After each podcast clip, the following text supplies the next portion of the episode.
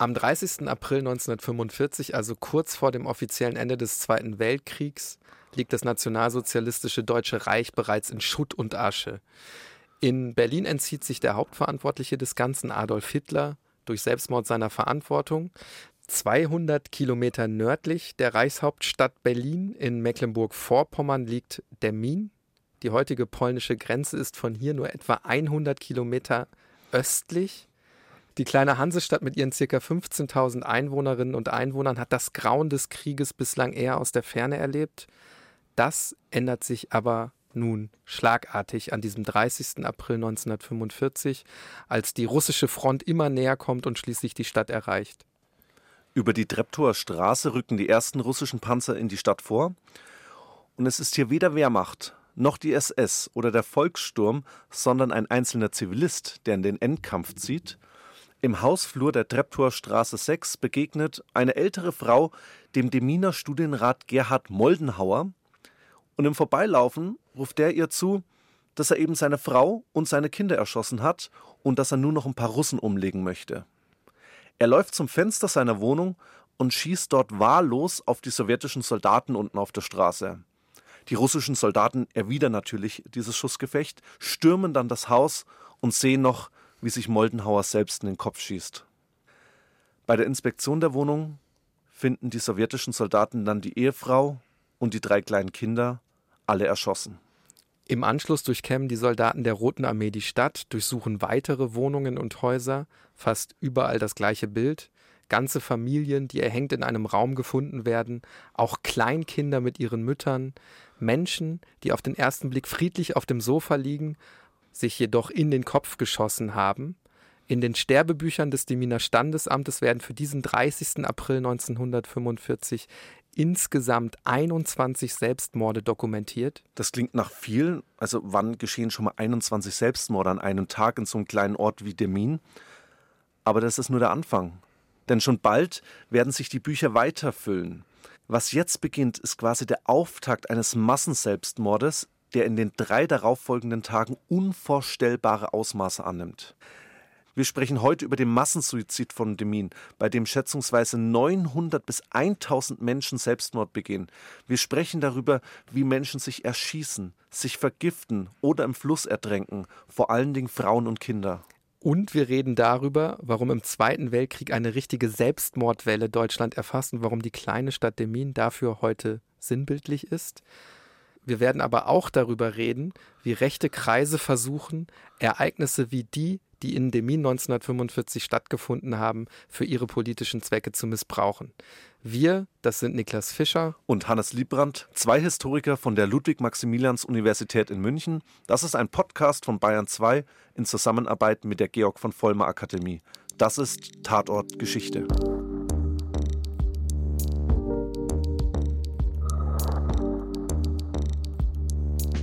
Und wir möchten zu Beginn noch eine Warnung aussprechen. Manche Schilderungen in dieser Podcast-Folge können verstörend wirken.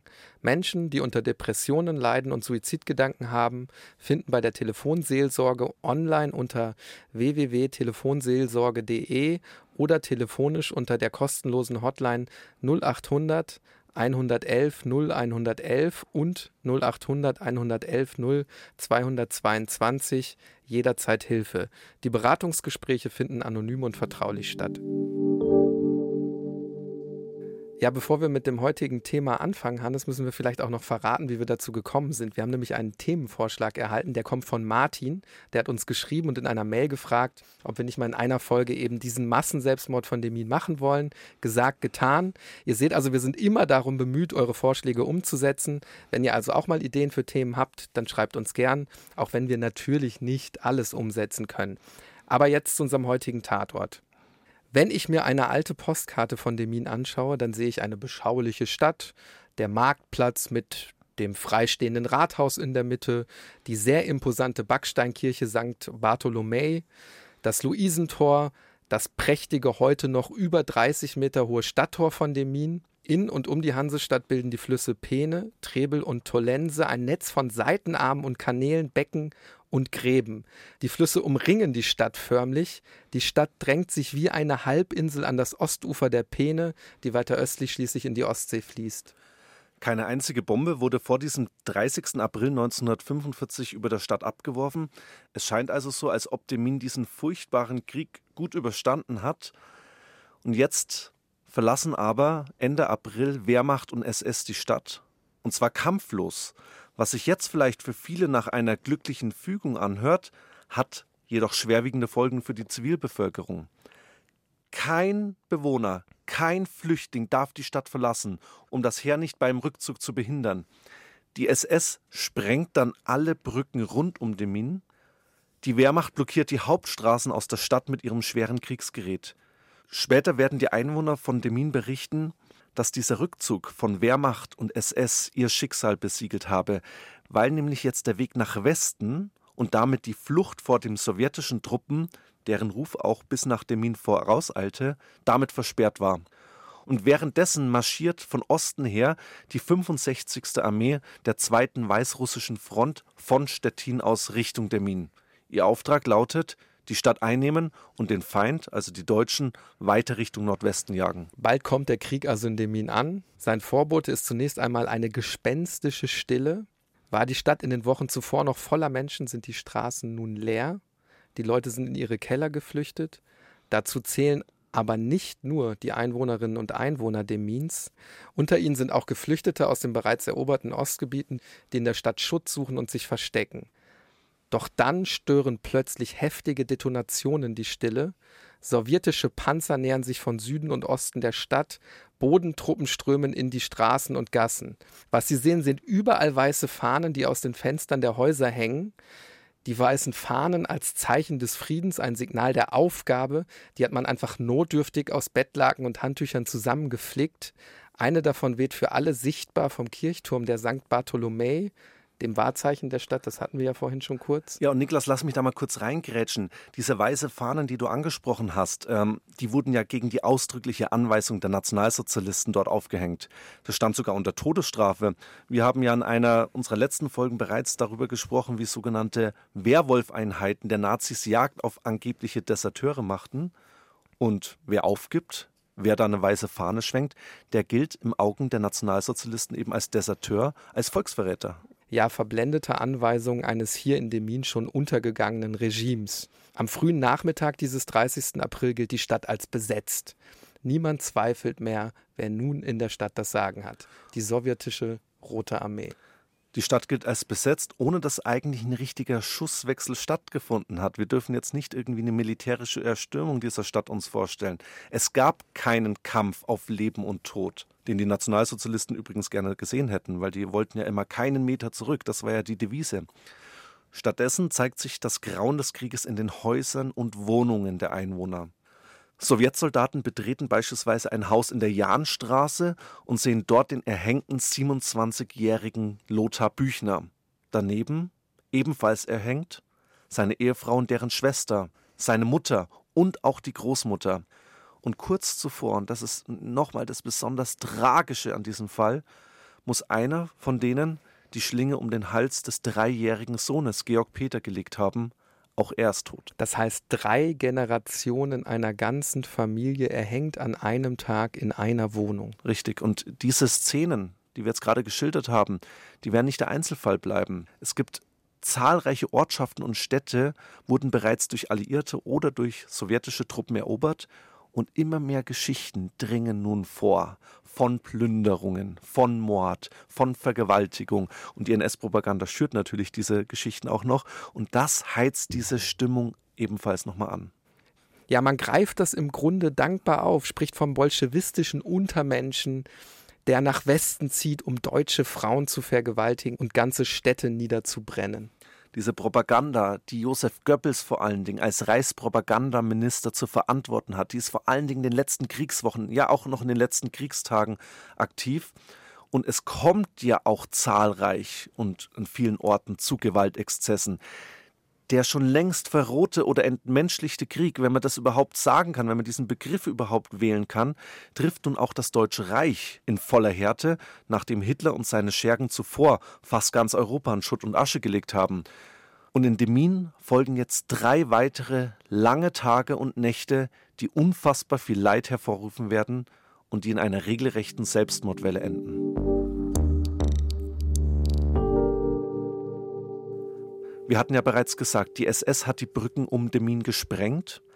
Die Panzer und Artilleriegeschütze der Roten Armee kommen jetzt bei ihrem Vormarsch gen Westen nicht weiter, weil die Brücken gesprengt sind. Und so verwandelt sich die Stadt schon fast in ein sowjetisches Heerlager mit Tausenden von Soldaten, die auf Rache aus sind, die Selbstgewalt durch SS und Wehrmacht erfahren haben und sie nun zurück in das Deutsche Reich tragen wollen. Und was auch dazu kommt, die seit längerer Zeit keine Frau mehr gesehen haben und deutsche Frauen als Kriegsbeute betrachten. Die Angst vor der Vergewaltigung ist also allgegenwärtig. Ja, und der Alkohol wirkt als zusätzlicher Brandbeschleuniger. Die Soldaten kippen im Grunde alles in sich rein, was nach Alkohol riecht, finden auch eine Schnapsbrennerei in Demin. Frauen, vom Kind bis zur Großmutter, werden von einzelnen sowjetischen Soldaten brutal vergewaltigt, teils mehrfach. Männer und Angehörige, die sich vor sie stellen, werden einfach erschossen. Viele Frauen beschmieren sich mit Schmutz, reißen sich Zähne aus, um eben hässlich und unattraktiv zu wirken. Die Gewaltexzesse vieler Soldaten nehmen trotzdem weiter zu. Bald brennen die ersten Häuser in Demin. Das Feuer wütet mehrere Tage und treibt die Leute aus ihren Kellern. Marie Dabs und ihre Kinder, um eine weitere Geschichte mal aufzugreifen, die irren am Morgengrauen des 1. Mai durch die lodernde Stadt. Wir müssen uns das mal vorstellen. Die Frau mit ihren Kindern sieht dann überall die brennenden Häuser. Man hört die Schreie aus den Wohnungen. Man hört auch vereinzelte Schüsse. Und auf einmal bemerken sie eine Frau beim Graben und Schaufeln in dieser Nacht. Und dann gehen sie zu der Frau hin und fragen nach, was machst du denn da? Und die erklärt ihr dann das Ganze. Und hier zitiere ich kurz. Dies ist das letzte der drei Gräber meiner Kinder das ich jetzt zugeschaufelt habe. Ich gehe auch gleich. Wir haben eine grauenvolle Nacht hinter uns. Im Haus liegen noch mehrere Frauen und Kinder in ihrem Blut. Säuglinge, Kleinkinder, junge Erwachsene und Greise, Hausfrauen, Kaufmänner, Finanzbeamte, auch der frühere Schulrektor. Wir können kein genaues Muster des Suizids bzw. des erweiterten Suizids feststellen. Ganze Familien bringen sich um. Meist erschießen sie sich oder erhängen sich, Eltern erst ihre Kinder und dann eben sich selbst. Die pure Verzweiflung treibt die Menschen in den Selbstmord, sodass bald schon Massengräber ausgehoben werden müssen. Florian Huber, der ist Historiker und Filmemacher, hat ein Buch geschrieben, das heißt Kind, versprich mir, dass du dich erschießt. Und darin hat er zahlreiche dieser Geschichten recherchiert und gesammelt. Wenn ihr mehr erfahren wollt, auch das Buch packen wir euch in die Show Notes. Warum erzähle ich das überhaupt alles hier? Weil er darin auch einen weiteren besonderen Fall des Massenselbstmords aufgedeckt hat. Es geht um die Familie Günther. Im Haus des 66-jährigen Kaufmanns Oskar Günther versammeln sich rund 20 Familienmitglieder und Bekannte. Oskar Günther, seine Ehefrau Elsa und deren Schwester Hedwig vergiften sich. Ihre Tochter schneidet ihnen zusätzlich, um auf Nummer sicher zu gehen, auch noch die Pulsadern auf. In einer nahegelegenen Gartenlaube erschießt dann ein gemeinsamer Bekannter die Schwiegertochter des Kaufmanns und ihr vierjähriges Kind. Der Todesschütze selbst bringt dann auch noch seine Ehefrau Paula um, dann eine ältere Bekannte und deren Tochter, ehe er sich selbst richtet oder versucht sich zu richten, denn er verfehlt sein Ziel. Er lebt dann noch knapp zwei Monate. Unfassbar, Niklas, wenn man diese Geschichten hört, oder? Wir können uns ja überhaupt nicht in diese Situation hineinversetzen. Und deshalb halte ich auch alle Überlegungen für uns nach dem Motto, ja, was hätte ich damals gemacht? Können wir überhaupt diese Perspektivenübernahme vornehmen? Ich denke nicht. Nee, glaube ich auch nicht, weil wir halt überhaupt nicht im Ansatz uns vorstellen können, wie sich die Menschen in ihrer Verzweiflung damals gefühlt haben. Das ist absolute Sondersituation und es sind auch, wenn man sich diese Selbstmorde betrachtet, in der Mehrheit Frauen, die sich und ihre Kinder umbringen. Und wenn man im ersten Moment vielleicht nicht daran denkt, aber das Ertränken war wohl die häufigste Selbstmordmethode. Du hast ja vorhin bereits gesagt, dass der Min von Flüssen umgeben ist. Die drei Flüsse Peene, Trebel und Tolenze sind aber keine reißenden Flüsse. Die sind auch nicht wirklich tief. Und so stopfen die Menschen ihre Rucksäcke mit Steinen voll oder sie binden sich aneinander. Mütter umklammern ihre Babys und hoffen, dass der Todeskampf im seichten Wasser nicht zu lange dauert. Als die Rote Armee die Peene erreicht, schwimmen in ihr wirklich Hunderte von Leichen, sodass sie sogar am Ufer gestapelt werden müssen. Am Freitag, dem 4. Mai, ist nach vier Tagen des Mordens und der Selbstmorde der größte Schrecken vorbei, die Rote Armee ist weitergezogen und hinterlässt eine zerstörte und traumatisierte Stadt. Wir wissen nicht ganz genau, wie viele Menschen sich in diesen vier Tagen selbst umbringen. Marga Behnke, die Tochter des Friedhofsgärtners ist das, die beginnt bald Buch zu führen und versucht eben die Selbstmörderinnen und Selbstmörder von Demin zu erfassen. Dafür wird sie insgesamt neun lange Wochen brauchen. Ihr Totenbuch ist am Ende auch wirklich lang, 28 Seiten und es befinden sich mehr als 600 Namen darin. Auch der Standesbeamte von Demin beginnt schon am 19. Mai damit, also gut zwei Wochen nach den Ereignissen, die Selbstmorde zu erfassen. Er spricht mit Überlebenden, bittet sie, die Suizide von Familienangehörigen zu melden. Den ganzen Sommer bis tief in den Herbst des Jahres 1945 hört er zu, analysiert eben diese Geschichten der Selbstmorde und er beginnt sie zu kategorisieren. Selbstmord durch Erhängen, Selbstmord durch Vergiften, Freitod durch Öffnen der Pulsadern, Freitod durch Erschießen und so weiter brauche ich, glaube ich, nicht alles aufführen, was es da für unterschiedliche Formen gab. Am 19. Oktober schließt er die Liste bei der Nummer 927. Man kann sich ja vorstellen, dass in den Wirren des Krieges, in den Wirren der Nachkriegszeit, das nicht so einfach ist, diese Todesursache von Menschen dann auch zu dokumentieren. Und so war diese Arbeit enorm wichtig, um ein Gefühl für die Dimension des Selbstmordes zu erhalten, auch wenn am Ende nicht jeder Selbstmord der Liste abschließend bestätigt werden kann. Schätzungen gehen heute von ca. 900 bis 1000 Suiziden aus. Der Selbstmord war fast schon ein alltägliches Phänomen des Krieges, traf nicht nur Demin, aber Demin besonders. Aber die Fälle häufen sich vor allen Dingen im Osten des ehemaligen Deutschen Reiches, also vor allen Dingen in Ost- und Westpreußen, in Schlesien, Pommern, Mecklenburg, Brandenburg oder Berlin. Aber, und das hatte ich ja gerade schon gesagt, an keinem anderen Ort haben sich so viele Menschen das Leben genommen wie in Demin. In Friedland, um mal einen Vergleich zu sehen, ist eine Kleinstadt im Osten der mecklenburgischen Seenplatte, sollen sich rund 500 Menschen umgebracht haben. Und schaut man in die Gemeindebücher von Neustrelitz im südlichen Mecklenburg, sind hier knapp 300 Selbstmorde in den entsprechenden Listen verzeichnet. Im Westen des Landes finden wir keine vergleichbaren Fälle wie Demin. Aber natürlich hat es auch hier Kriegsverbrechen gegeben. Natürlich hat es auch hier Vergewaltigungen gegeben. Jetzt hast du die Vergewaltigung nochmal angesprochen. Lass uns versuchen, da auch so ein bisschen die Dimension zu erfassen. Das ist nicht ganz so leicht. Die genaue Zahl vergewaltigter Frauen wird wohl immer unklar bleiben, aber verschiedene Historikerinnen und Historiker haben sich eben versucht, da anzunähern. So auch die Historikerin Miriam Gebhardt, die hat darüber ein Buch geschrieben. Das heißt, als die Soldaten kamen, die Vergewaltigung deutscher Frauen am Ende des Zweiten Weltkriegs. Und die geht von 860.000 solcher Verbrechen aus. Ein Wort steht noch vor dieser Zahl, das Wort mindestens. Wir reden also hier von mindestens 860.000 Vergewaltigungen weil sich diese Zahl eben nicht endgültig ermitteln lässt und weil sie auch recht deutlich geringer ausfällt, als man bislang angenommen hat. Denn da war immer so die Rede von ein bis zwei Millionen Frauen, die vergewaltigt worden sind. Insbesondere Frauen, müssen wir hier sagen. Wie ist sie vorgegangen? Das ist natürlich jetzt nicht ganz leicht in einem Podcast zu erklären, was sie da für eine Methode angewandt hat. Ich will es aber mal versuchen. Also Grundlage war die Angabe von Frauen, die nach dem Krieg als sogenannte ledige Mütter in Amts Vormundschaft geraten sind. Das sind die also automatisch geraten. Und in diesem Zusammenhang mussten sie eben auch Angaben dazu machen, wer der Vater ist und ob das Kind durch Gewalt gezeugt wurde. Mit anderen Worten, Berechnungsgrundlage von der Historikerin Gebhardt sind die Angaben von Frauen, die erklärt haben, ihr Kind stamme aus einer Vergewaltigung. Und dann schätzt sie eben, dass circa jede hundertste Vergewaltigung zu einem Kind geführt hat und so rechnet sie dann eben die Gesamtzahl der Vergewaltigungen hoch. Problem ist, das gesteht auch sie ein, dass sie eben keine belastbaren Zahlen für die Besatzungskinder in der DDR hat. Es gibt da eben relativ wenig insgesamt, auf das sie sich berufen kann und auch hier muss sie eben wieder schätzen. Du hast ja diese Fragezeichen jetzt schon angesprochen, die zwangsläufig in solchen Studien auftauchen. Wir haben kaum belastbare Zahlen, aber zumindest grobe Orientierungen. Die militärischen Führungen, auch in der Roten Armee, wollten die Gewaltexzesse verhindern, zumindest nach außen und auch sehr zaghaft und verspätet.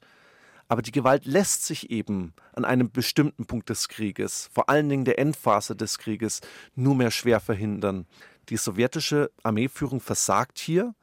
Wir müssen wohl auch von einem gefährlichen Gemisch aus Rachegelüsten, Daueralkoholisierung, Disziplinverlust und Gruppendynamik ausgehen, weshalb die Töchter des Feindes, in dem Fall jetzt äh, deutsche Frauen, als legitime Beute betrachtet wurden.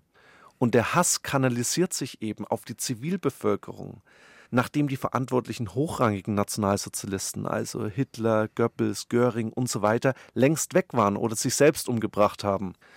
Vergewaltigung kann man deshalb auch als Kampfmittel begreifen und vielleicht auch als Propagandamittel, weil damit ja auch automatisch eine Botschaft ausgesandt wurde, auch wenn es in Demin wohl keine zentrale Steuerung oder gar Anordnung dieser Vergewaltigungen gab.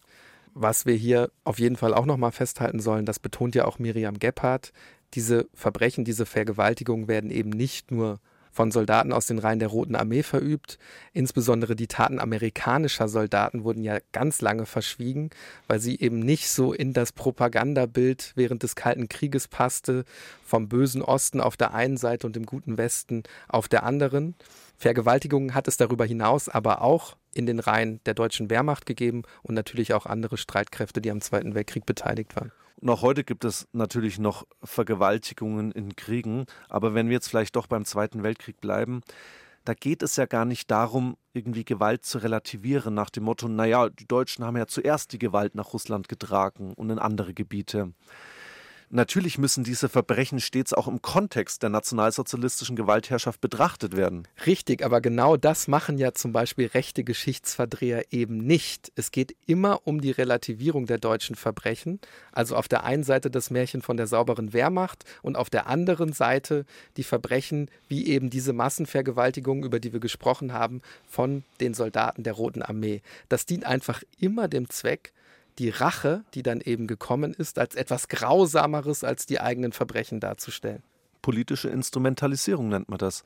Und um auf Demin zurückzukommen, Vergewaltigung und Selbstmorde, wir haben jetzt ja beide Begriffe schon äh, genannt, sind ja oftmals zwei Seiten einer Medaille. Entweder weil man sich aus Angst vor der Vergewaltigung das Leben nimmt oder weil man mit den traumatischen Erfahrungen Anschluss an die Vergewaltigung nicht mehr leben kann und sich deshalb umbringt. Es gibt natürlich auch zahlreiche weitere Gründe für den Selbstmord im Zweiten Weltkrieg, aber man kann auf jeden Fall sagen, dass das allgemeine Phänomen des Selbstmordes sowohl von den kleinen Leuten als auch von der politischen Führung während des Zweiten Weltkrieges eine komplett neue Dimension erreicht.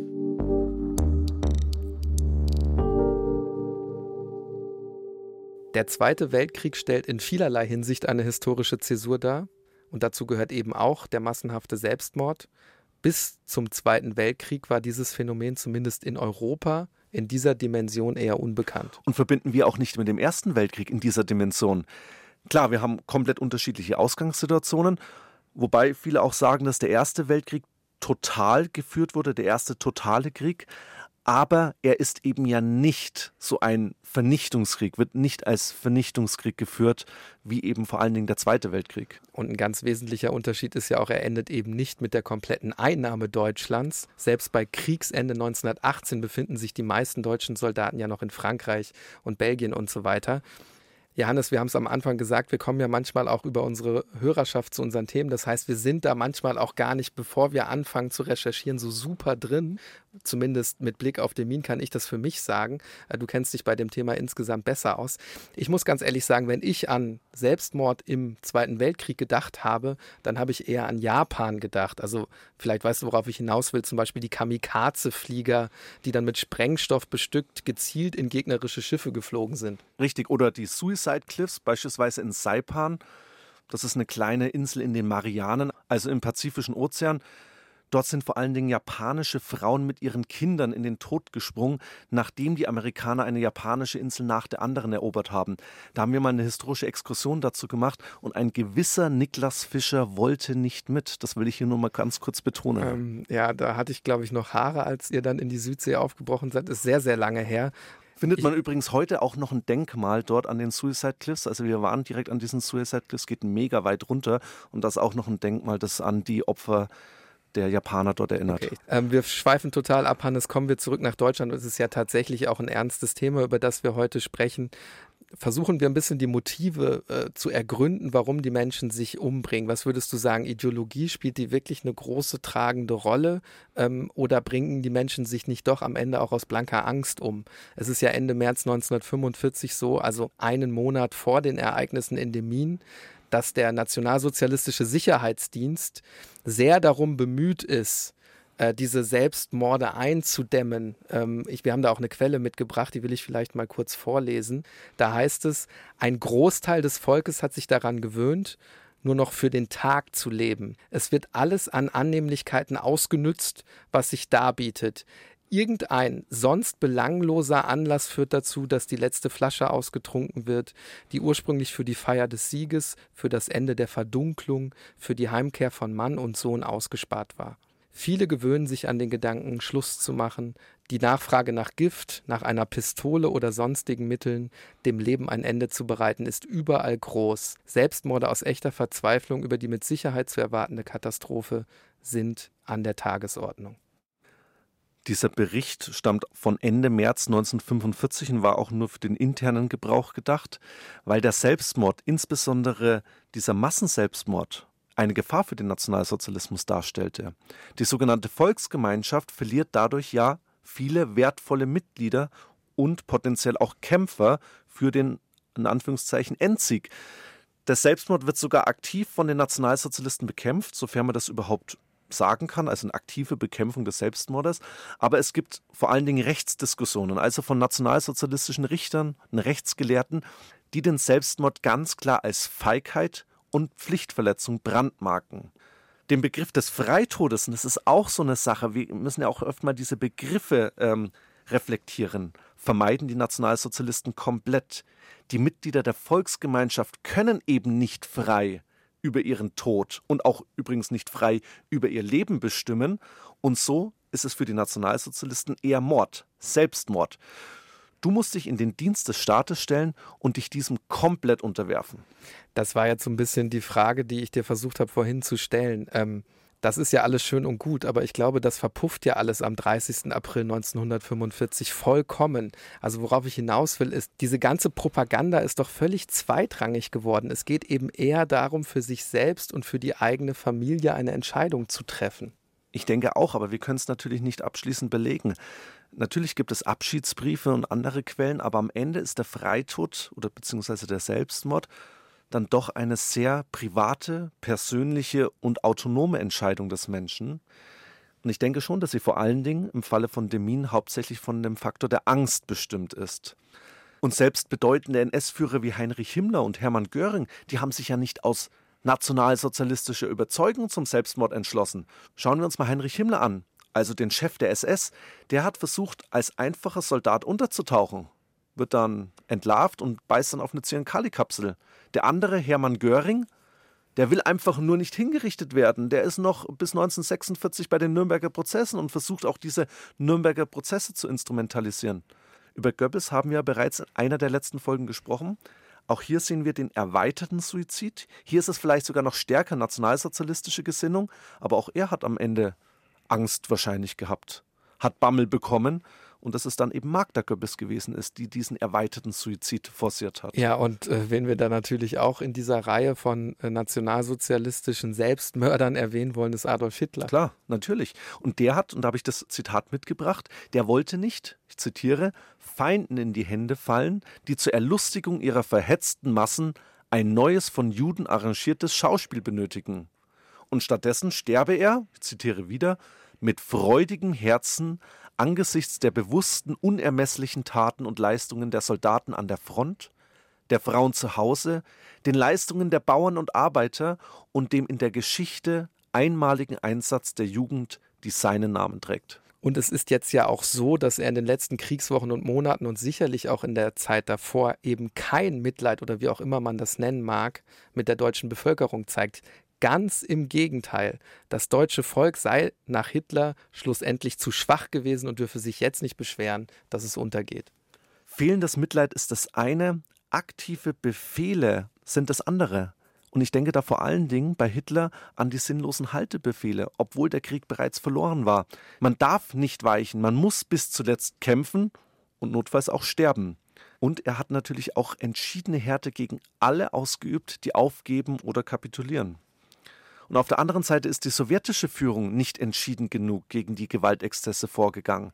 Sie hat sie wohl auch als erprobtes Kampfmittel zumindest geduldet, wenn nicht gar aktiv gefördert, hat ihrerseits propagandistisch den Hass auf deutsche Soldaten und auf die deutsche Zivilbevölkerung geschürt. Und so werden auch Teile der deutschen Zivilbevölkerung Opfer dieses Krieges.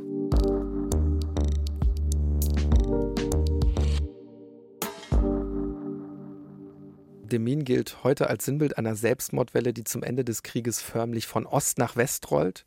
Lange Zeit war es schwer, über diese Verbrechen zu sprechen, die gegenüber der deutschen Zivilbevölkerung begangen wurden.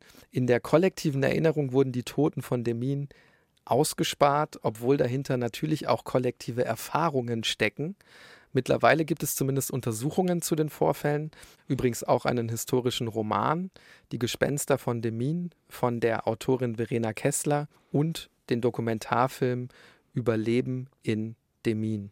Diese Beiträge, die sind keineswegs selbstverständlich, aber wirklich wichtig, damit die Erinnerung an diese Ereignisse nicht verblasst. Und es dauert eben sehr lange, bis diese Erinnerung überhaupt richtig einsetzt. Nehmen wir das Buch von Florian Huber, auf das wir uns heute bei der Recherche auch maßgeblich gestützt haben. Das wird 2015 veröffentlicht. Die Dokumentation, die du gerade erwähnt hast, wird 2018 erstmalig ausgestrahlt und der Roman, der erschien sogar erst im Jahr 2020. Und das betrifft ja nicht nur Demin, sondern auch allgemein die Vergewaltigungsopfer und auch die damit im Zusammenhang stehenden Selbstmorde im Zweiten Weltkrieg. In der Bundesrepublik Deutschland wurden zahlreiche Opfer sogar stigmatisiert, weil Frauen, die von gewaltsamen sexuellen Kontakten vor allen Dingen mit Amerikanern gesprochen haben, häufig der Ruf anhing, das vielleicht freiwillig gemacht zu haben. Da wird schnell die Geschichte von einem Ami-Liebchen erzählt, das sich materielle Vorteile oder ein besseres Leben erhofft, wenn sie mal mit amerikanischen Soldaten anbandelt. Im Osten, also der DDR, ist die Sache noch unklarer. Man war ja, ja doch, man muss es so sagen, ein Vassallenstaat der Sowjetunion und russische Kriegsverbrechen im großen Vaterländischen Krieg waren deshalb tabu. Lass uns auch noch mal über diesen ja, muss schon fast sagen, geflügelten Satz reden, der Sieger schreibt Geschichte, der insbesondere in geschichtsrevisionistischen Kreisen häufig als Argument verwendet wird. Das heißt ja im Grunde, wenn wir den versuchen zu übersetzen, es waren die Alliierten, die den Westdeutschen nach 1945 immer wieder ihre einzigartige Schuld für die im Nationalsozialismus begangenen Verbrechen eingeimpft haben. Und irgendwann ist dann diese Schuld sozusagen in unsere kollektive DNA übergegangen, ist zu einem Schuldkult geworden. Wir Deutschen müssen immer wieder einseitig an unsere Verbrechen erinnern und sind unfähig, die eigenen Opfer zu betrauern. Und diese Dauerschleife der Schuld führt dann eben dazu, dass wir ein Volk ohne Selbstbewusstsein sind. Dazu sei aber gesagt, ich kann ehrlich gesagt nicht erkennen, wieso es ein Akt fehlenden Selbstbewusstseins sein soll, sich mit den durch unsere Vorfahren begangenen Verbrechen auseinanderzusetzen. Das nennt man nicht Schuld, das nennt man Verantwortung. Natürlich können wir heute über so Ereignisse wie zum Beispiel auch die Bombardierung Dresdens durch britische und amerikanische Bomber im Februar 1945 sprechen. Wenn ich das aber tue und von einem Bombenholocaust spreche, dann relativiere ich genau durch die Sprache, die ich da verwende, die Verantwortung für die begangenen Verbrechen. Und man muss auch aufpassen, wenn man sich die Verbrechen in Demin anschaut, Niklas. Ich sage auch hier extra Verbrechen, weil viele Bewohner Demins damals eben Opfer schlimmer Verbrechen wurden und dann nach 1945 und übrigens auch heute noch für eigene politische Zwecke instrumentalisiert werden. Im Jahr 2007 begann die NPD einen Gedenk- bzw. Trauermarsch direkt am 8. Mai, also am Jahrestag des Kriegsendes in Europa, zu organisieren. Dagegen stellt sich ein breites Bündnis, der Min bleibt bunt, das glücklicherweise deutlich größeren Zuspruch hat und auch der Roman über die Ereignisse in Demin, hast du vorhin angesprochen, wird politisch von entsprechenden Gruppen instrumentalisiert. All das zeigt, wie ich finde, wie wichtig es ist, genau hinzuschauen und auch zu hinterfragen, welche politischen Ziele bei der jeweiligen Deutung von Geschichte verfolgt werden. Ja, und es zeigt eben auch, wie wichtig Deutungshoheit im kollektiven Gedächtnis ist. Richtig, und das ist eben eine Aufgabe der Zivilgesellschaft, die Aufgabe eines jeden Bürgers, einer jeden Bürgerin, da genau hinzuschauen. Und deshalb möchte ich am Ende der heutigen Podcast-Folge wieder zu den Opfern von Demin zurückkehren und eben nicht zu der Instrumentalisierung der Opfer und möchte einen Satz unkommentiert vorlesen, der auf einem Gedenkstein auf dem Friedhof von Demin zu lesen ist. Freitote, am Sinn des Lebens irre geworden. Hier ruhen im Massengrab und in Einzelgräbern hunderte bekannte und unbekannte Opfer der Deminer Tragödie vom Mai 1945.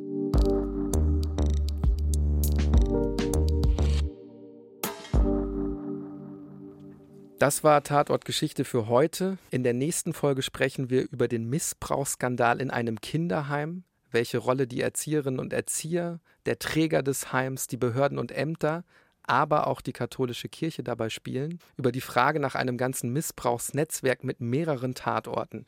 Über all das sprechen wir in der nächsten Woche. Und zum Ende bleibt mir wie immer zu sagen, Tatortgeschichte ist ein Podcast von Bayern 2 in Zusammenarbeit mit der Georg von Vollmer Akademie. Wenn ihr auch Themenvorschläge, so wie heute, oder Wünsche, Kritik für uns habt, dann schreibt uns gerne an tatortgeschichte.bayern2.de und empfehlt den Podcast doch gerne weiter. Wir freuen uns.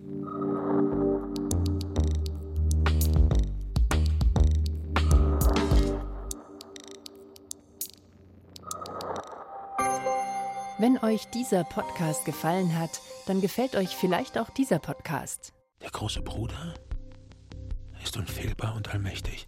1984. George Orwells Klassiker der dystopischen Literatur als Podcast. Unser Wissen, unser Glück verdanken wir seiner Führung und Inspiration. Der große Bruder wird nie sterben. Überwachung und Geschichtsfälschung in einem totalitären Großstaat. Gedankendelikte lassen sich nicht ewig geheim halten. Nein, mein Lieber. Für ein paar Jahre kann man eventuell so durchrutschen, aber früher oder später, da schnappen sie ein. 1984. Ein vielstimmiges Hörspiel mit Franz Petzold, Elisa Plüss und vielen anderen. Der große Bruder sieht dich. Hört alle vier Folgen von 1984. You've got two new messages. Jetzt überall, wo es Podcasts gibt.